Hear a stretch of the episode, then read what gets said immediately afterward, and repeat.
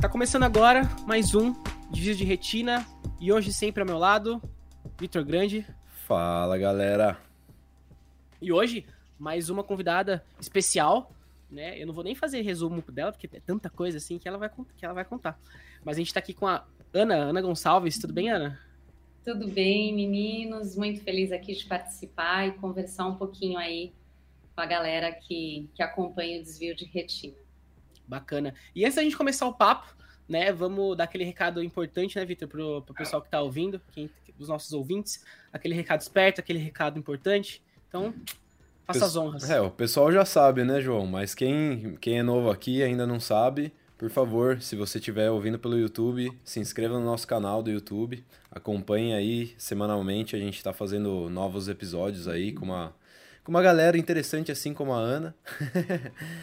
e se você não está acompanhando no YouTube, você não gosta de ver no, pelo YouTube, não gosta de ver as nossas carinhas, acompanha pelo Spotify, que vai ter por áudio lá também, é só digitar desvio de retina. O link vai estar tá na descrição do YouTube Vai estar no nosso Instagram também, arroba desvio de retina. Então acompanha, compartilha, manda pro vizinho, pro papagaio, pro periquito, para ajudar a gente aí nessa caminhada, tá certo? É.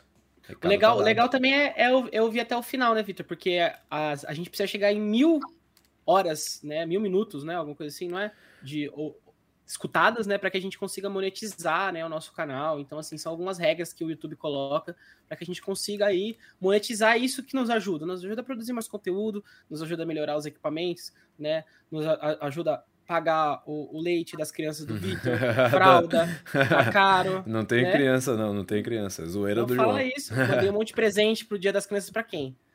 para minha sobrinha, na verdade.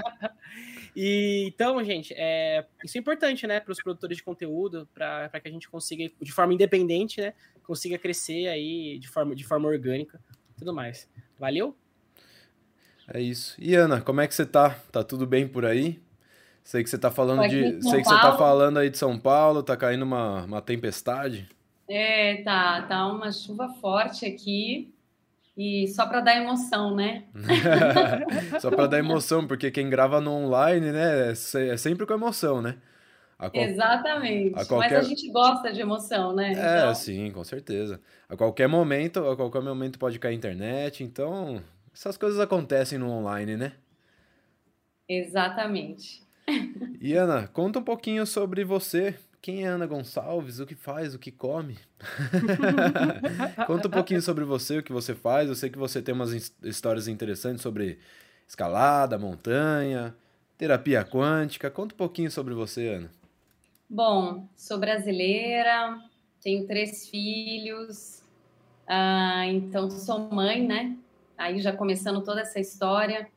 E, e sou montanhista, escaladora, é, e terapeuta, terapeuta quântica, terapeuta holística, trabalho muito com, com as terapias complementares, né? E acredito que toda essa jornada aí nas montanhas tem muito a ver com essa terapia. A terapia quântica surgiu junto com o início da alta montanha e, e de toda essa experiência veio, né, o primeiro livro que é Sob a Luz dos Mestres. Então foram muitas muitos insights e muitas, muitas mensagens que foram surgindo ao longo do, das ascensões aí às montanhas. Acho que foi tudo misturado, assim, né? E hoje eu procuro atender as pessoas passando um pouco essa, essa energia, essa força. Eu gosto bastante de atender as mulheres. E, e é isso, né? Estamos aí na, na luta.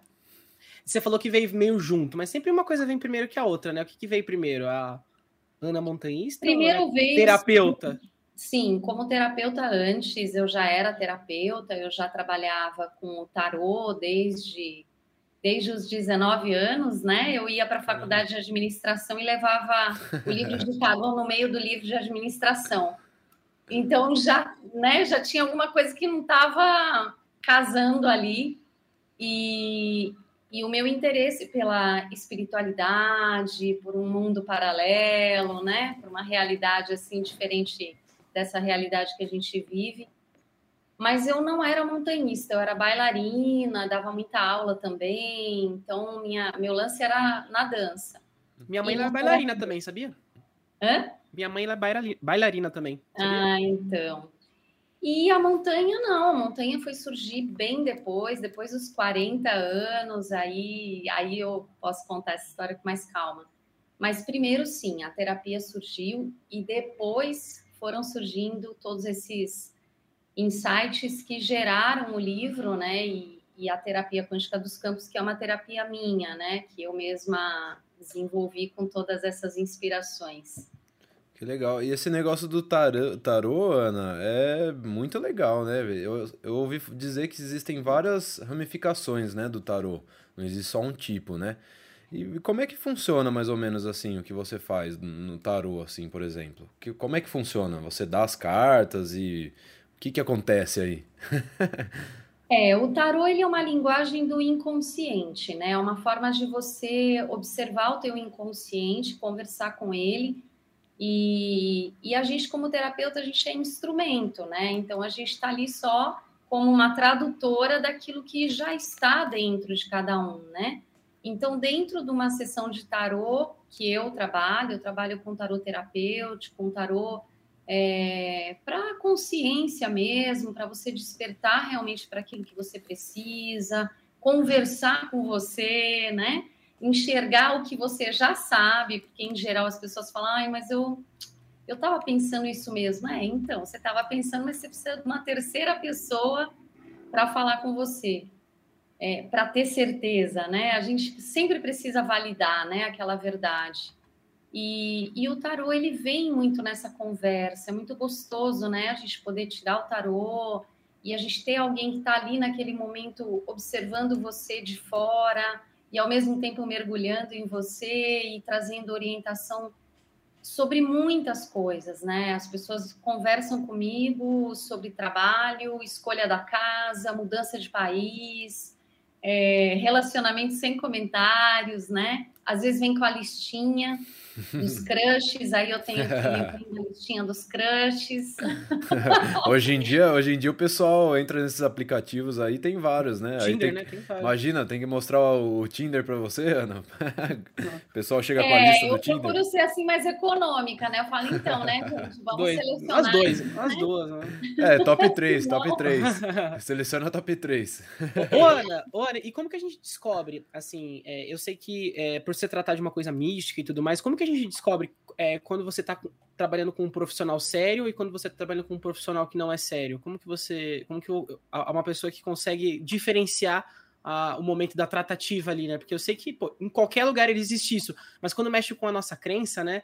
E eu já, eu já vi pessoas que, que foram talvez induzidas a realizar certas coisas porque eles acreditavam numa talvez um presságio, alguma coisa que viu nas cartas ali, e talvez não fizesse tanta parte da realidade, mas confirmasse algo que estava na cabeça dela e ela pegou para aquela pessoa para confirmar aquilo para ela, vamos dizer assim.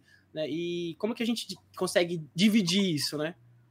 É, você falou uma palavra muito importante aí no meio da, do que de tudo isso aí. Você falou induzida, né? Uhum. É, um profissional sério não vai induzir você. Um profissional sério vai conversar e fazer perguntas, né? Todo terapeuta precisa fazer perguntas, mesmo que eu seja quem, está, quem esteja respondendo perguntas, eu vou sempre responder te perguntando também, né? E trazendo para você um olhar sobre aquilo. Então, nunca é a minha decisão, nunca sou eu quem estou dizendo para você faça isso ou faça aquilo, né? É sempre uma uma conversa muito muito madura, muito educada, muito ética, né? Então, quando você eh, você percebe um profissional que está sendo duro, que está sendo incisivo, que está querendo eh, sobrepor a opinião, isso não é um terapeuta, isso realmente é alguém que está ali é, cumprindo um papel que ele acredita, né? Mas que não necessariamente é bom para você. Então, eu sempre procuro respeitar muito quem está na minha frente, porque eu falo, gente, você tem que sair melhor do que você chegou, né? Não pior. Então, seja na astrologia, né? Que eu sou astróloga também. Então, toda vez que a gente vai conversar, aquilo tem que ficar muito, muito harmônico, né? A gente tem que terminar uma consulta com, com consciência, com clareza, com alegria, né? Não pode ser aquela coisa nossa, gente, estou mais confuso do que antes. Não faz sentido, né? Você procurou alguém para não ficar confuso ou para ajudar você a organizar sua bagunça, né? Então, se esse profissional te deixa assim, sabe? Você vai embora com aperto, você vai embora com muito confuso, realmente para tudo, respira, sabe? E retoma o caminho de outra forma, é, né? É, Eu já atendi muita gente traumatizada, é, é difícil, viu? Com certeza. Por isso que é, por isso é da importância, né, de saber escolher quem vai acompanhar esses traumas aí com você, né? Porque não pode ser qualquer um, né, Ana? Não. E também entender a limiar, né, né Ana? Do, do, terapeuta e até onde você a pessoa precisa, talvez, de um, de um controle médico, né? É, porque existe, ah. existe essa, limi, essa limiar, hum. né? Porque com acho certeza. que eu, eu converso com, com muitos terapeutas, conheci vários terapeutas, eles sempre falavam existe o, o verdadeiro terapeuta sabe a limiar do aonde ele pode atuar. Né? Eu posso atuar até aqui, é, paciente, colega. A partir daí você vai precisar de uma outra pessoa para complementar como uma coisa integrativa, né? Exatamente. É, esse respeito né, às outras disciplinas, aos outros profissionais. Por isso que a gente fala que são terapias complementares. Você já tem um médico, ok, você já tem né, outro tipo de terapeuta que te acompanha. É respeito, né, gente? A gente tem que respeitar a vida e, e a experiência de cada um, a essência de cada um. E, e geralmente as pessoas chegam até mim por indicação, né? Então é muito tranquilo, assim, porque todo mundo já indica, então já chega, já está indicado, já está tudo em casa, a pessoa se sente muito confortável, e isso é, isso é muito gostoso, né? Você sabe que eu já tive uma experiência com, com tarô, né? É, a minha namorada tinha ido, ela tinha gostado muito, ela falou assim: ah, vou pagar para você, você vai, porque ele é legal. Eu falei, ah, eu sou meio cético, né? Eu falei, não, beleza, vou lá então. Aí cheguei e tal, e eu já sabia de algumas sei lá, alguns problemas, alguma coisa assim, né? E aí chegou num ponto que ela. Eu tava. Eu fiquei um tempo, muito tempo brigado pelo meu, com meu pai, e ela falou que. Eu tava perguntando a vida tal, e ela falou que é, talvez o meu, o meu ponto de é, problemas financeiros estariam ligados a, ao meu pai, a, minha, a minha relação com o meu pai. Né, que eu deveria fazer as pazes com ele e tal, tal. Já era uma coisa que eu pensava, mas não tinha se materializado. E realmente, é, parece que quando a gente, por, por uns anos eu passei por momentos financeiros desafiantes, e parece que a partir do momento que a gente fez as pazes, eu, per, eu perdoei de verdade, né? É, me perdoei, perdoei ele, parece que as coisas de um mês para o outro, assim, deslancharam muito, né? Aí eu falei assim, bom, tem, tem, tem, tem, tem algum sentido, né? Isso que ela, isso que ela me disse, né? Não, não sei, não sei, eu acho que foi uma, um, uma somatória de fatores, claro. Mas eu acho que aqui, naquele momento, daquela virada de chave que existiu, é, para mim, parece que abriu as portas, sabe? Para que as coisas acontecessem na minha vida. Então, foi uma experiência positiva que eu, que, que eu queria compartilhar. Então, assim, se encontrar um bom profissional, vale a pena. Acho que ele pode te dar ah, algumas respostas que você quer. Com certeza, porque está tudo muito interligado, né? Então a gente tem toda a nossa criação, né? O berço aí que a gente chega, os nossos pais, a nossa família, o nosso país mesmo, né? Tem muitas vezes que eu pego as pessoas e falo, gente, isso aqui é crença brasileira. Uhum. Então a gente precisa também trabalhar crenças do nosso país, né? Da nossa cidade. Às vezes você está numa cidade que tem aquela crença. Que te trava, né? A gente é do interior, a gente sabe como que é isso. Parece que o negócio segura você e você conhece a pessoa é, com 15 anos, você vai conhecer ela com 30, 40 anos. Parece que a pessoa que ficou ali, que não mudou absolutamente nada uhum. naquela pessoa, que a pessoa continua a mesma. Né? Pois é. Então é, é, é louco. Olha, né? eu nunca fiz tarô, mas eu já tô com vontade, viu? Só pelo relato do João aí. já vou marcar uma sessão com a Ana, viu? É, então.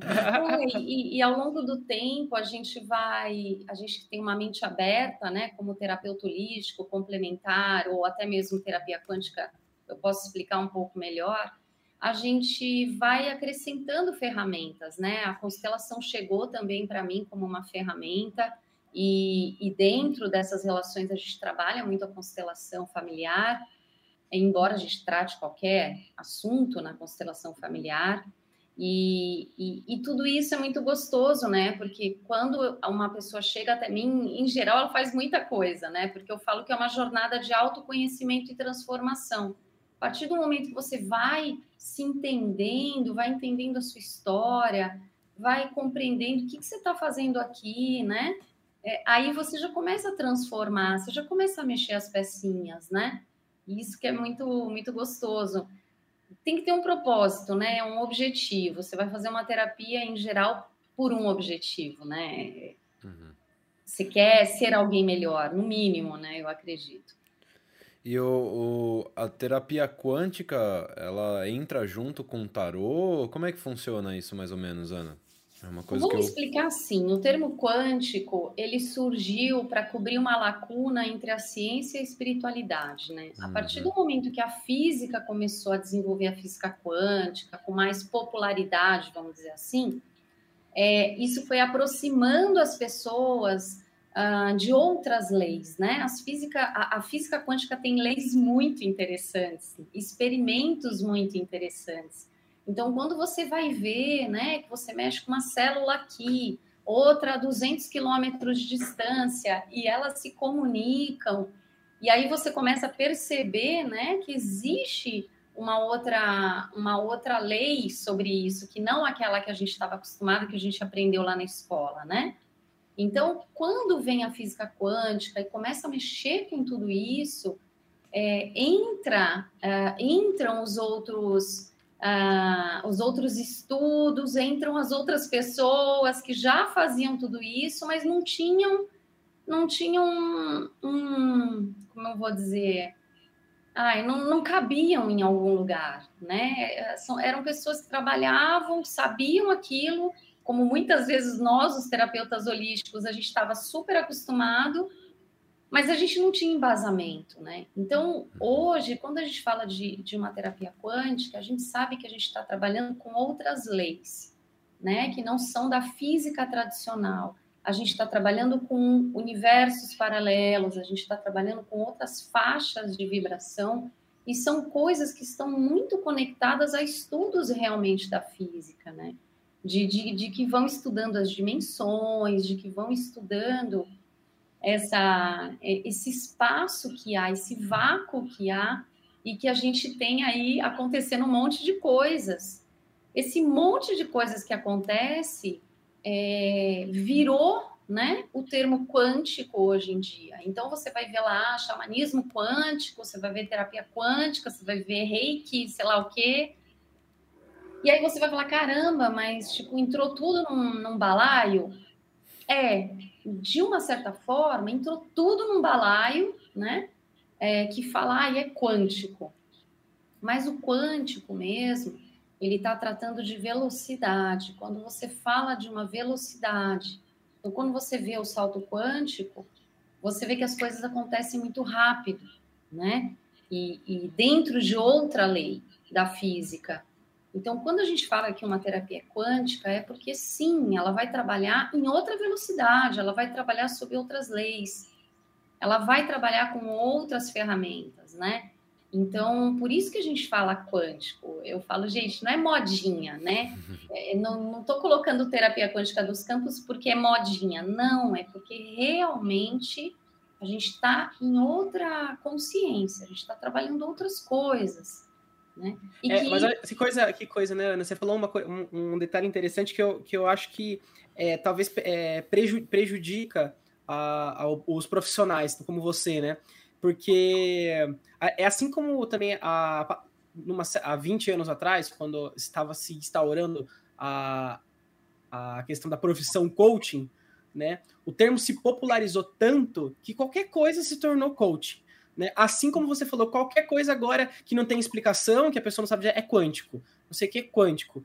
E, o que não necessariamente significa que é realmente dentro dessa, desse estudo, dessa física. Então, quando a gente não tem é, algo que não é regulamentado, muitas vezes, né, algo que não está dentro de um, de um, ó, isso é isso, aquilo é aquilo, né, dificulta para quem quer fazer um trabalho sério, um trabalho bem feito, um trabalho humanizado, né? Para qualquer pessoa que coloca alguma coisa quântico no nome, né? Então isso, isso acho que dificulta o caminho porque tem, tem pessoas que têm má índole, infelizmente, né? A gente vive num, num lugar que, num, num, mundo, né? Que, lógico, tem muita gente querendo fazer o bem, mas tem gente que quer se aproveitar de momentos, né? Então, você falou isso, né? Falou, ah, acabou que tudo virou dentro de uma mesma bacia e pessoas se aproveitaram disso, né? Ah, mas é, é aquilo, né? É muito interessante porque quando tudo isso surgiu, mesmo a terapia quântica dos campos surgiu na minha vida, ela surgiu embasada em muitas, em muitas mensagens é, que me explicavam como as coisas aconteciam em outra dimensão, realmente como as coisas, o que estava acontecendo é, que os nossos olhos não captavam. E isso para mim foi muito importante. Isso é o segundo livro que eu escrevi, mas não publiquei ainda.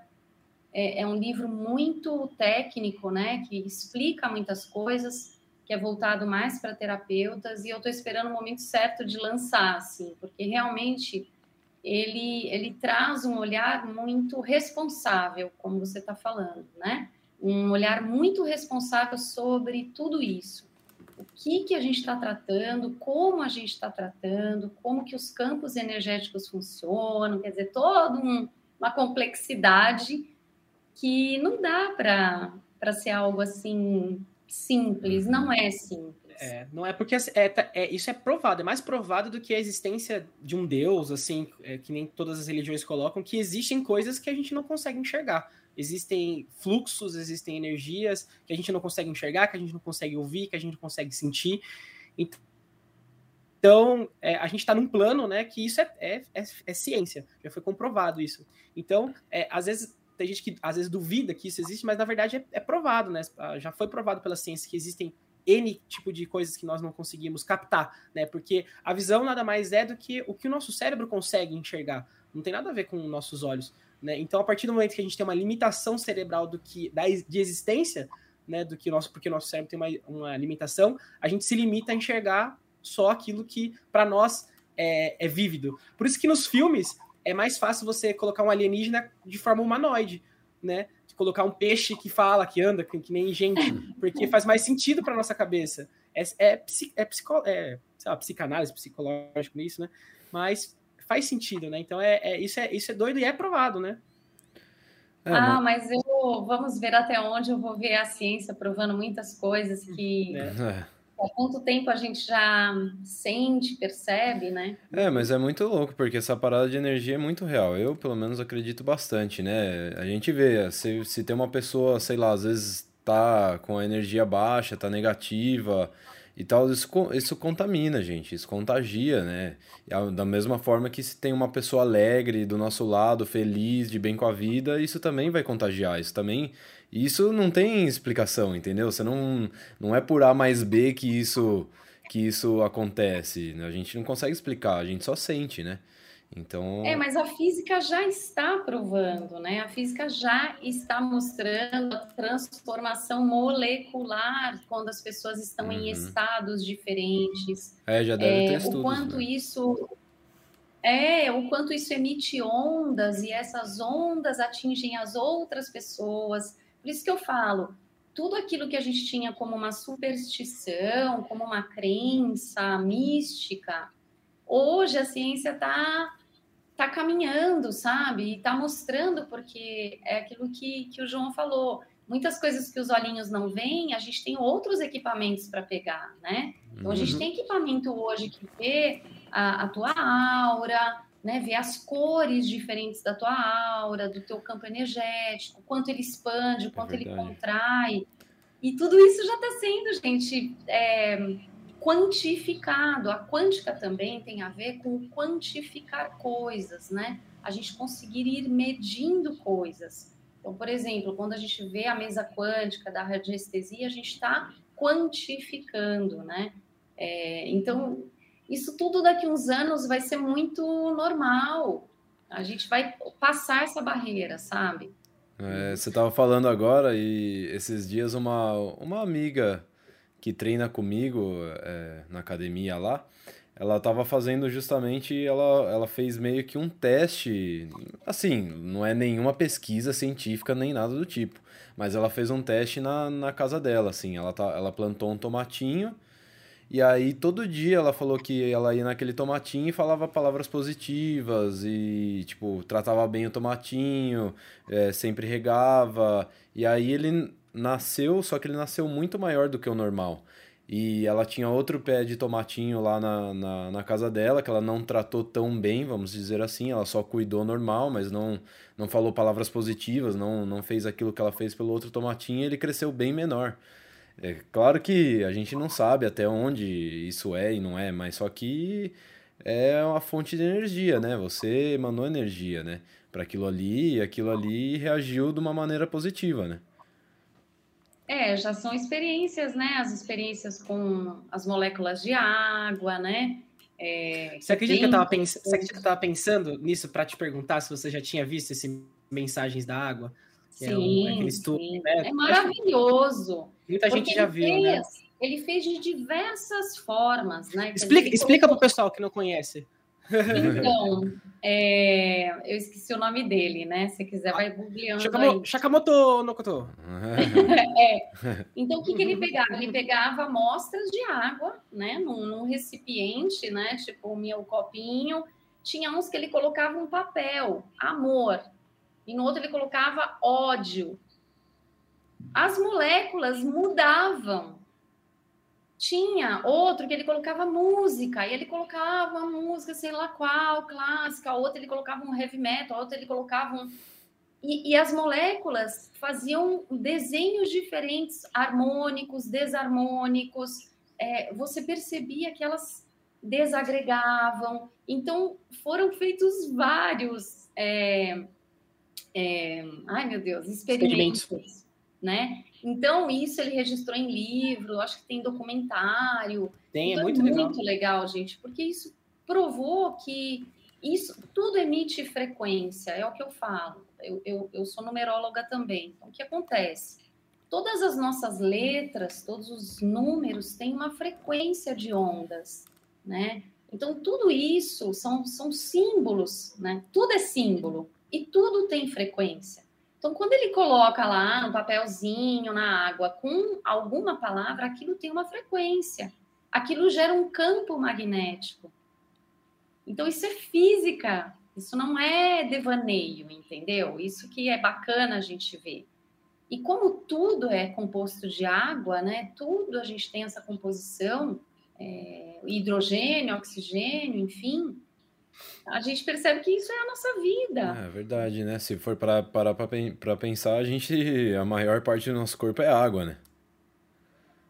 E, e de todas as, as coisas viventes, né? Todas as uhum. coisas viventes vai ter alguma molécula aí que, que vai reagir a tudo isso. Então é muito lindo, né? Eu acho que a gente está caminhando uh, e vai separar, né? As pessoas que, que são mais superficiais dentro da, das técnicas e as que são mais profundas, as que já estão com um olhar muito mais profundo, né? Com certeza. E, e, Ana, e como é que isso, como é que isso tudo fez você entrar no mundo do montanhismo, da escalada? Foi por causa disso? Não foi por causa disso? Como é que apareceu o montanhismo aí e a escalada na sua vida? a pessoa já abre um sorrisão assim, né? é, bom, o montanhismo ele surgiu depois dos 40, depois de um divórcio litigioso de 20 anos de casamento, três filhos. Surgiu depois de perder minha mãe muito rápido depois desse divórcio. Então foi uma sucessão de perdas assim na minha vida que eu fiquei totalmente, falei, gente, agora, né? E chegavam os finais de semana, começava a me dar um negócio, começava a me me dá aquele desespero, né? E eu comecei a fazer trilha e eu tinha feito uma viagem à Patagônia, tinha feito uma viagem com os meus filhos pela América do Sul. E, e, cara, aquilo me tocou de uma forma que eu comecei a subir montanha aqui no Brasil. E chegou no momento que eu falei, cara, eu quero subir uma montanha alta. Quero estar tá lá na neve, quero, né, vestir roupa de astronauta. Quero, tipo, ser, né, e foi em 2016, 2015, 2016, eu fui para o Chile para subir o Cerro Plomo. E nessa montanha foi muito interessante porque eu estava lá em cima já no meio do glaciar aí deu um problema num companheiro, foi uma montanha que fui eu, um guia e mais três pessoas. Era a minha primeira alta montanha, né? Eu precisava ir com realmente alguém, né, experiente. Mas daí essa montanha, Ana, é, é andando, não foi escalando, né? Não, é, monta é o montanhismo a gente vai andando, a gente Ah, vai tá. né, caminhando. Aham. E quando nós chegamos no meio do glaciar, o, o, o Grand Pont, que é aquela peça que coloca a bota, você coloca na bota para fincar no gelo, rompeu do rapaz e a gente teve que descer, faltando, sei lá, 100 metros do cume. Nossa. Nossa, menino, aquilo eu chorei assim, eu chorei o caminho inteiro de descida. Empurrou o cara, vai rolando agora. Gente, só chorava, pensa na pessoa, só chorava. Falei, eu vou Caramba. voltar. E nessas eu conheci um, um chileno e um argentino, nesse rolê todo, fui conhecendo muitas pessoas no Chile. E eles me convidaram, falaram assim, Ana, volta, volta para o Chile, volta para as montanhas que a gente vai voltar para o Plomo no próximo, na próxima temporada, porque alta montanha é assim, né, gente? Ah, é tem temporada. temporada. Você tem que esperar um ano para voltar para a montanha. Putz. E aí eu voltei, eu, eu passei um ano indo de três, dois anos eu passei indo de três em três meses para o Chile. Esse ano, em 2017, eu fiz o Cume, o Cume do Plomo. Eu fiquei assim muito emocionada, uma montanha linda. Quanto, quanto E- tem de. Qual, qual a distância é, total? O, o Plomo tem 5,450. Nossa, alto, né? É alto, E precisa, aí, precisa de é. oxigênio? Precisa levar oxigênio? alguma não, coisa assim? não, até 7 mil metros não, não precisa. Pode ir, pode ir numa tacada só. É, não, uma tacada só não, você pode ir sem oxigênio. É, numa tacada só, acho que fica mais, meio difícil. Numa tacada só, só se você for assim, maratonista. É. Super atleta, né? Não, mas eu falo assim, é porque eu, eu sei que montanhas muito altas, você precisa, você tem entrepostos, né? Que você para, Os tal, você tem questão, acampamentos. E... tem questão da, da altitude, né? Você tem todo um... um- um- E Exatamente. vocês tiveram que acampar lá né? também. E aí, o que aconteceu foi que quando eu comecei a subir alta montanha, começou todo um processo comigo mesmo, né? Como eu te falei, espiritual. Começaram a surgir muitas mensagens, muitas coisas começaram a, a aparecer. E os Andes foram me convidando, e eu fui voltando, e eu fui subindo. E com esses amigos eu fiz muitas montanhas, né? Até que chegou num ponto que, que a gente já estava querendo subir o Aconcagua, a maior montanha da América do Sul, é um dos sete cumes, e eu é, sempre fui enlouquecida pelo Aconcagua, é, sempre tive assim um negócio. E em 2018 eu fui para o Aconcagua com eu fiquei dois anos fazendo montanha independente com esses amigos, mas em 2018 eu fui com um guia e também foi assim, cheguei num, num, no penúltimo acampamento, uma super nevasca e a gente teve que descer.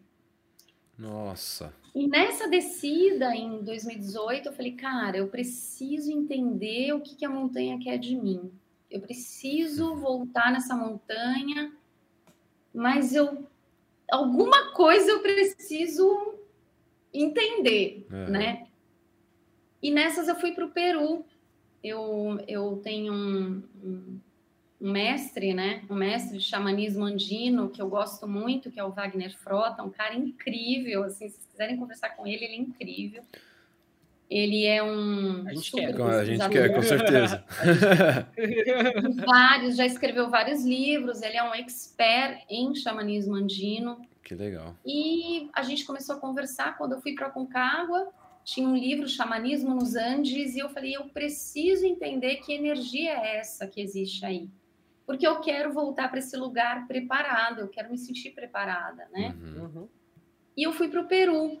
E lá no Peru eu passei por umas iniciações nos que a gente chama nos apos, né? Os apos são os guardiões da montanha. E, e fui para uma aldeia lá, fiquei a quatro mil e poucos metros, em umas casinhas assim, tipo idade lá dos Incas, Caramba, que legal. pessoalzinho da idade dos Incas. Pessoalzinho Cara, é, milenar. a mulherada com o chinelinho, com a sandalinha, a gente congelando de E frio. Ele, ele sobe, sobe e desce, sobe e desce a montanha, nem aí, com É. coisa nas super de costas. boa, né? E foi incrível, assim, foi uma experiência maravilhosa. Depois dessa experiência, parece que eu ganhei um, um plus, assim, me deu uma, uma coisa muito forte, né? Eu me senti pertencendo àquele lugar, me senti muito diferente, né? E aí, em 2019, eu voltei, voltei num projeto independente, eu e a Amanda, né? Só nós duas, sem guia, e, e a gente subiu lá o Aconcagua e foi incrível. Dessa história nasceu o documentário Apos, que está no canal Mulheres e Montanhas, né? Ah, que legal. É, e é a história toda que a gente conta dessa, dessa aventura que foi é, chegar no cume do, do Aconcagua. Pô, que massa. E quando você faz uma imersão dessa, né, que nem você fez, de estar tá ali no, no meio de, de, de um povo super antigo e tradicional, eu acho que a experiência se torna totalmente única, né, Ana? É uma coisa assim diferenciada, porque nem todo mundo tem essa oportunidade de passar por isso que você passou e fazer essa imersão e tentar entender a energia que é, é, é estar num lugar desse, né? Então deve ter sido realmente uma, uma, uma experiência incrível, assim. Eu tenho muita vontade de fazer umas coisas assim, sabe? Eu ainda não, não, não consegui me planejar nem entender como eu faria uma coisa dessas, mas eu tenho muita vontade de fazer algo assim. E quanto tempo demorou é, para vocês, vocês subirem essa, o Aconcagua e desde a imersão e até subir a montanha? Quanto tempo demora tudo isso? É, eu acho que tudo, o meu processo de alta montanha começou em 2016 uhum. e foi até 2019 para, no caso, né, 18 de janeiro de 2019 foi o dia do cume. Foram três anos, né? É, três anos em, é, entendendo o meu corpo, é, preparando o meu corpo, a minha mente, o meu emocional, é, passando muito perrengue, passando por várias experiências. É, então, assim, eu realmente me preparei, sabe? Uh, mentalmente, fisicamente.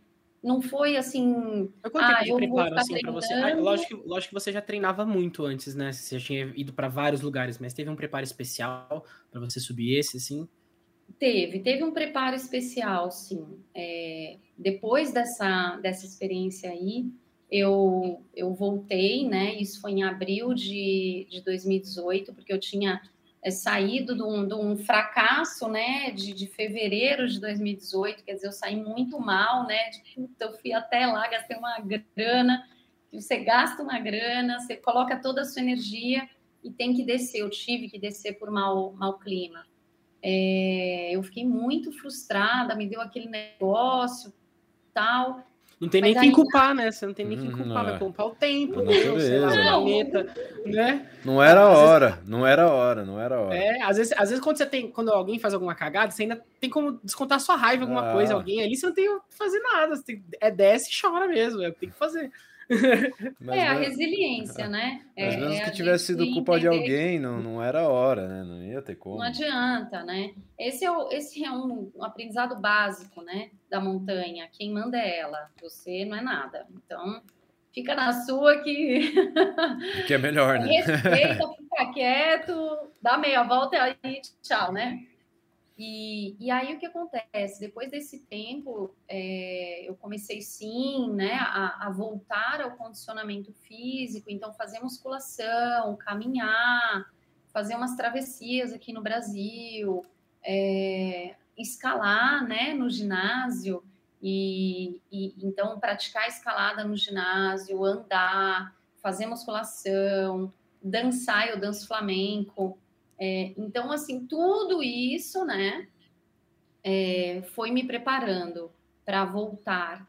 E, cara, exame, aí você faz exame, vê como estão tuas taxas, é, se você, como que você está de alimentação. É, é um, é, são muitas, muitas coisas, porque é um momento em que você fica na montanha que vai contar absolutamente tudo que você fez, né?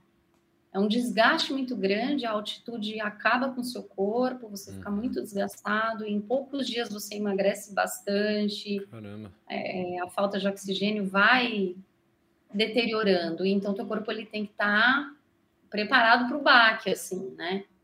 Ainda mais quando não tá acostumado, né? E você não mora num lugar que tem uma altitude é, relevante, né? Mas é não, muito legal. Não moramos em La Paz. É. Infelizmente, né? Pois é, nesse caso, infelizmente, porque né, o pessoal lá de La Paz, mas é engraçado, né? Indo para outro extremo agora, eu fui para La Paz agora em julho e, e, cara, tem gente em La Paz que quando sobe um pouquinho já se sente mal. Eu falei, ué, Jura? Não tô entendendo. Caramba. Que já tá todo mundo aclimatado aqui aos 3.500 e sobe a 4.000 e fica passando mal? que, que história é essa, né? Ô, louco. Você que devia estar acostumado e não tá? Como assim? Então, que dirá de nós, pobres Que dirá de nós, né? né? pobres Exatamente. coitados que vivemos abaixo da, da altitude. E, Ana, conta um pouquinho do, do projeto. Você comentou do projeto Mulheres e Montanhas. Como é, como é que surgiu? Foi nessa viagem que surgiu? Como é que funciona esse projeto? Do que se trata? É, as, é, as três se juntaram. Na verdade, a gente foi primeiro para o Plata, na Argentina, um cerro de 6 mil e a gente queria fazer tudo independente, tudo feminino, se virar. E eu, a Bia e a Amanda fomos e a gente ficava gravando as coisas tipo blogueirinha, assim, né? A Bia é a mais blogueirinha, é a mais animada. Eu e a Amanda, a gente é muito mais, assim, concentrada, né? A gente não fica, assim, pensando muito sobre isso. Uhum. E a gente foi reunindo, né, muitas coisas. Aí, quando eu fui para o Concagua e deu certo o cume, desci e tal, a gente tinha um material interessante. E aí, um amigo falou assim: escuta, é... e aí, vocês têm material? Como é que foi essa história? A gente falou: ah, acho que dá para fazer um videozinho, né? Um videozinho, tipo, vai, faz um videozinho aí. Quando ele olhou tudo, ele falou: gente, não, vocês têm muita coisa, vocês têm uma história, sabe? Uma história de, de cada uma vocês são pessoas normais, vocês, né? Eu sou terapeuta, a Amanda trabalha com marketing, TI, a Bia é engenheira, quer dizer, as pessoas normais, uhum. não somos atletas, né? Uhum. E aí surgiu a história de fazer o videozinho, que virou um documentário, que foi o Apos, de 30 minutos, né? Que legal. E esse documentário foi para o Freeman Festival, ele foi escolhido, a gente foi muito delícia, a gente passou no Cine Belas Artes, junto com outros trabalhos. E foi muito gostoso, porque aí sim a gente falou: caramba, né? A gente pode conversar com as pessoas, a gente pode conversar com outras mulheres, com outros homens, não, não é só com as mulheres. Mas vamos, vamos ativar isso aí. E aí nós voltamos para a montanha em janeiro, né? Uh, de 2020, fomos para Atacama. Foi uma expedição muito legal, que a gente também putz, pegamos um carro lá e fomos para os vulcões e perrengue Nossa. também. Não tem toda. como, né? Toda viagem acho que é perrengue, ainda mais se você vai, vai praticar montanhismo, né? Deve ser muito mais. E aí, cara, foi muito surpreendente porque a gente cruzou várias mulheres interessantes e começamos a entrevistar as mulheres, né? E dessa, desse material todo, que era para ser um tipo de material, né? Virou outro material uhum. e virou o segredo delas, que é uma, uma websérie em cinco capítulos que tá no YouTube também, no Mulheres e Montanhas. Que legal. E ficou linda, ficou poética, ficou, ficou uma conversa muito íntima mesmo com as mulheres, cada mulher trazendo uma, uma mensagem no meio daquela aquele cenário maravilhoso, né? As imagens são maravilhosas. E é, eu, eu, fiquei curioso. Você sabia que nunca tinha parado para falar assim, vou, quero admirar La Paz, né? Vocês ficaram falando, eu fui pesquisar aqui. Que cidade bonita, né? Eu, Cara, eu, nunca, tinha parado, eu nunca tinha parado para falar assim. Eu, eu, gosto de futebol, sempre eu vejo de La Paz, Bolívia, tá, mas nunca falei, falei vou olhar para ver como é. Eu olhei aqui, gente, que, que lindo, né? Um lugar no meio da montanha mesmo, uma, parece uma clareira da montanha. É, é, é uma coisa olha, bizarra, assim, La Paz. Tem uma arquitetura meio espanhola, né? Umas casas meio, meio uma pegada aquelas vielas meio espanholas, assim, né, que parece muito, muita Espanha, acho que tem, tem a ver também com a. Caramba, você conseguiu identificar tudo isso agora, João? Eu olhei três, olhei três fotos ali, aí. Cara, vi, ligeiro. Então, já olhou, já mapeou, já identificou até a arquitetura, é, que é isso. Já quero ir. Já o cara quero... é uma máquina.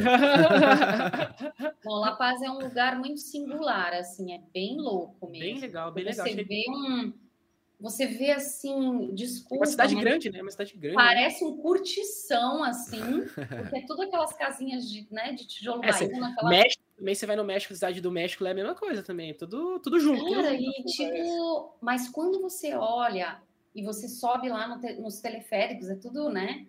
É interligado. O metrozinho deles é o, o teleférico. E você tá lá em cima, cara. Você olha as montanhas ao redor, assim, você fala: Nossa, cara, que loucura isso aqui. É. Tem aeroporto lá? Doido, tem, né? Assim. Tem, né? Tem aeroporto, tem. né? É, tem, é a capital, tem. né? Tem, tem aeroporto. Não, é muito doido. Nossa, eu. É uma visita diferente, assim, com, com certeza. certeza. Bem legal. Nossa, eu, eu piro demais, assim, em visuais, né? Em, em... Mas se prepara para passar mal, né? Ah, é, tem essa, né? Tem essa, né? É, tem, tem esse... dias de aclimação. Tem esse, tem esse detalhe, né? É o, dizem que é o mal da montanha isso, né? É. O famoso ah, é, mal da mas montanha. lá mesmo você como um turista normal, você vai passar os três primeiros dias você vai estar tá bem bagunçado, assim, você... Vai dar aquela assim ainda, né? Dá um É, perrenguinho, aquele barato perrenguinho. estranho. barato estranho. Pô, mas, pô, que Mas é legal isso que, aí. que vocês conseguiram ah, documentar tudo isso e botar principalmente a questão das mulheres em pauta, né? Porque eu acho que, como a maioria das áreas aí que a gente vê, deve ser. A maioria deve ser homem, né? De homens. A maioria avassaladora deve ser de homens. É legal você mostrar essa perspectiva, esse lado das mulheres que vocês também podem, né? Independente, sozinhas e tudo mais, fazer tudo isso que os homens também fazem, né? É, a gente vê na alta montanha, é, no Aconcagua ficou muito claro isso. Cada, a cada acampamento que vai ficando mais alto, o número diminuía. Uhum. Então, no acampamento base, você via muito mais mulheres, já no outro acampamento já tinha menos, e assim ia diminuindo. Então, no cume, por exemplo, tinha eu e uma outra mulher, e tinham, sei lá, uns 10 homens, e nós Caramba. duas, né?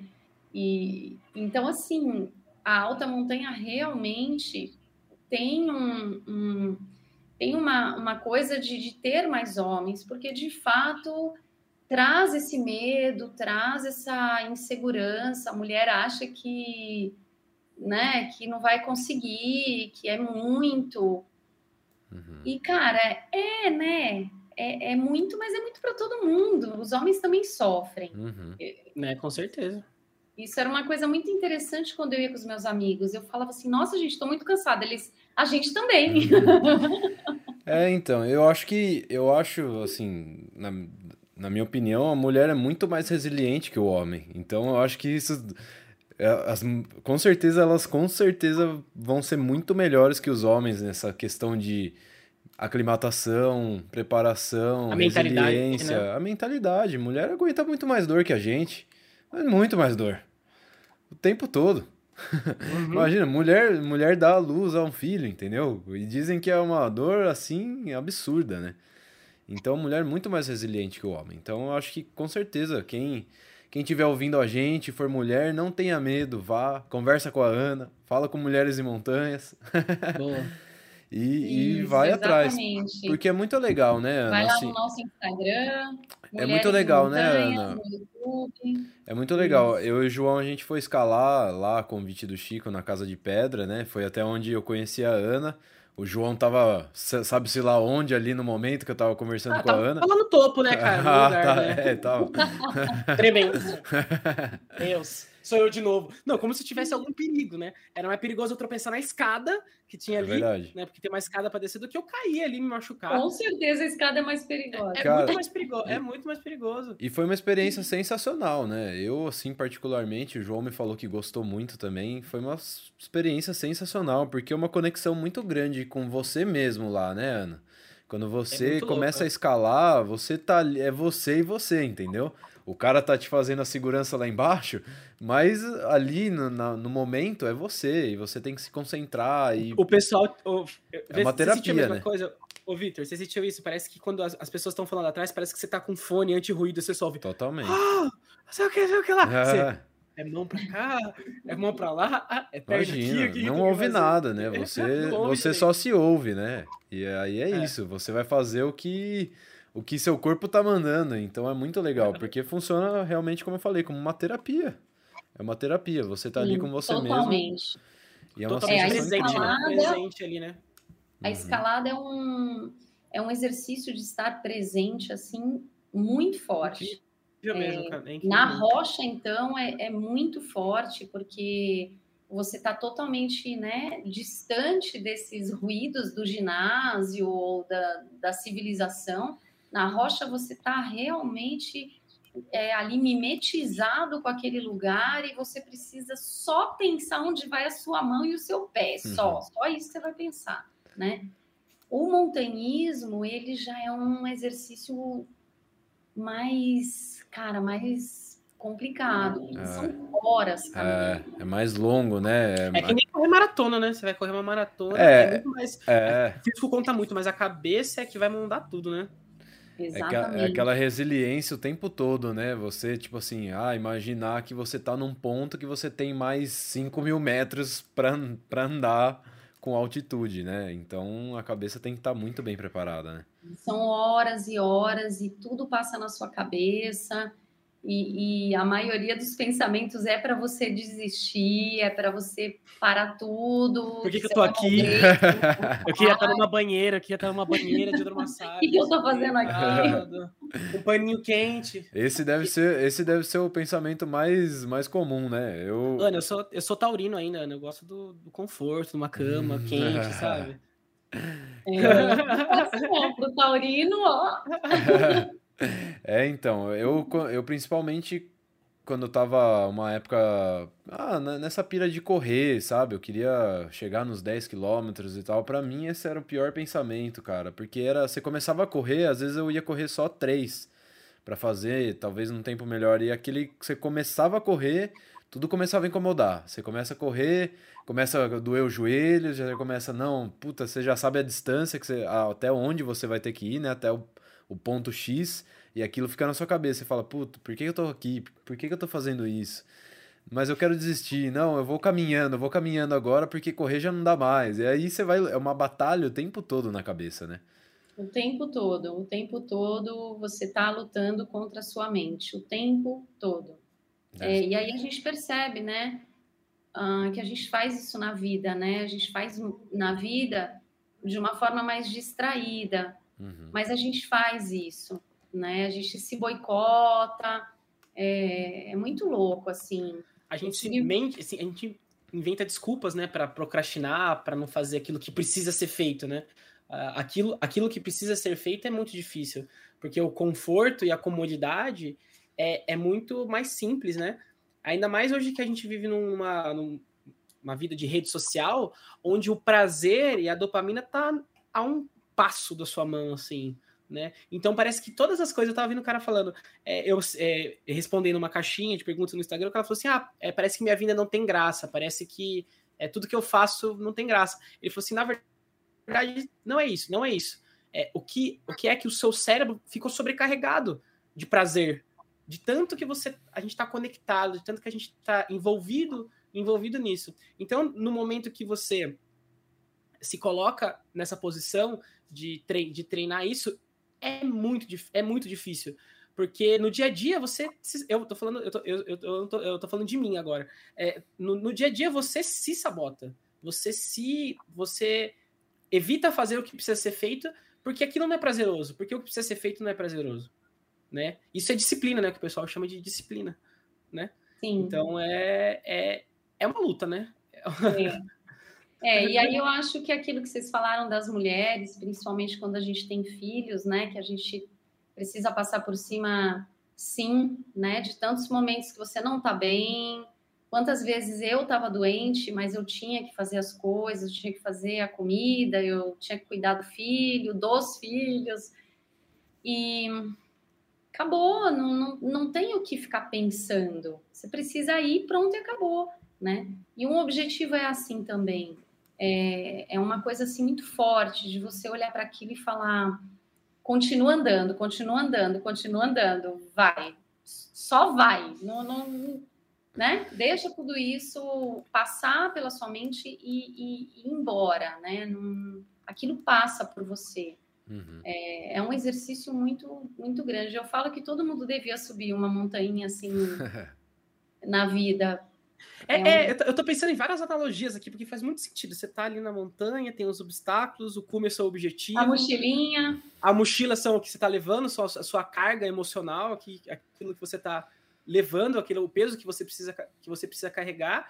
E, e como na, na, na caminhada, é, na corrida, né, na, na montanha, você precisa querer mais do que tudo chegar até o cume, você precisa colocar, passar pelos obstáculos, né?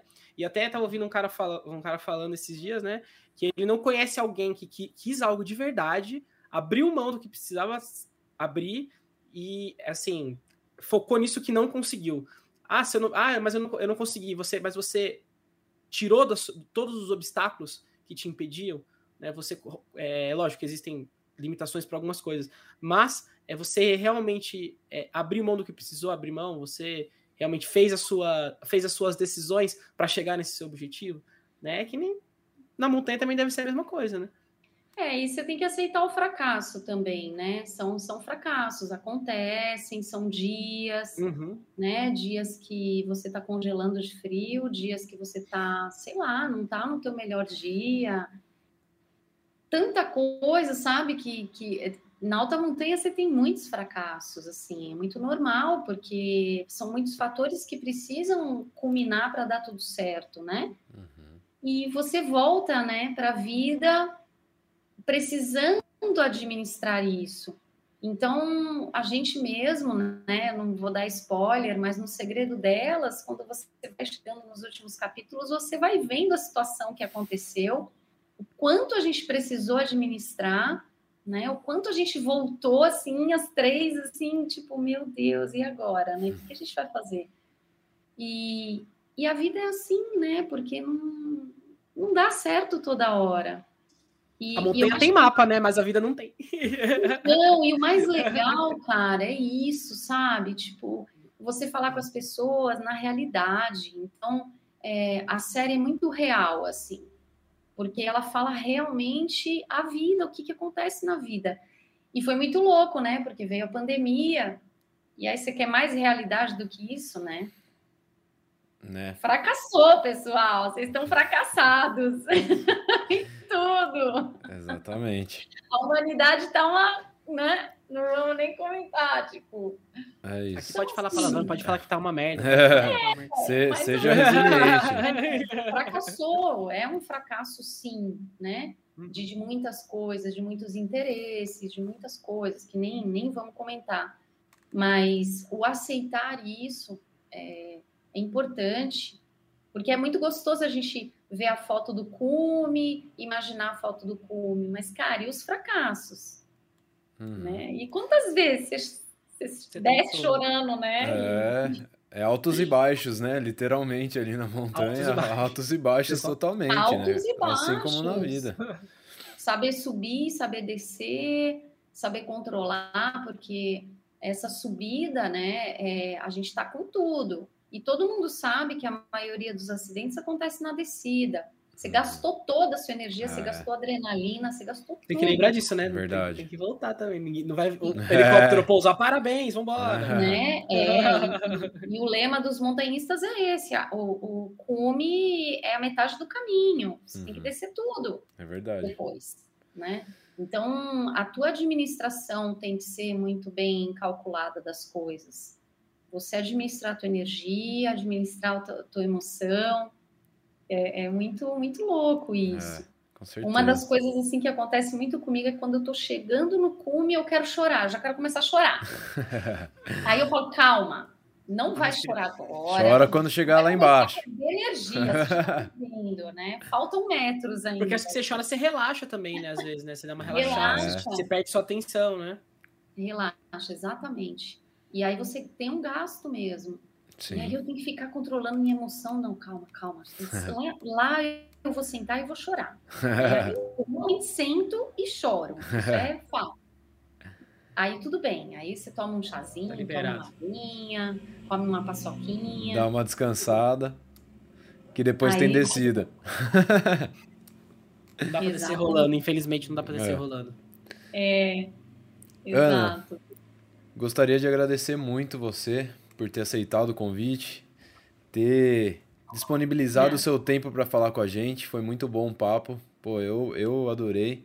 Foi muito massa saber das suas histórias, saber dessas experiências da montanha, né? Porque até então a gente não sabia muita coisa, né? A gente é, é leigo, a gente por enquanto só foi na Casa de Pedra, que é dentro do, do fechadinho, no conforto, com a segurança, segurança ali, tranquilo. Mas já foi uma experiência incrível e foi muito legal saber da, da experiência no real, da, da experiência de vocês.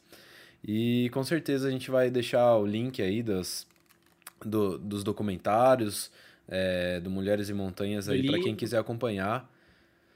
E o seu Instagram também, se o pessoal quiser te acompanhar, saber um pouco mais, a gente vai deixar tudo aqui disponibilizado. Ah, por favor, viu, gente? Preciso trabalhar.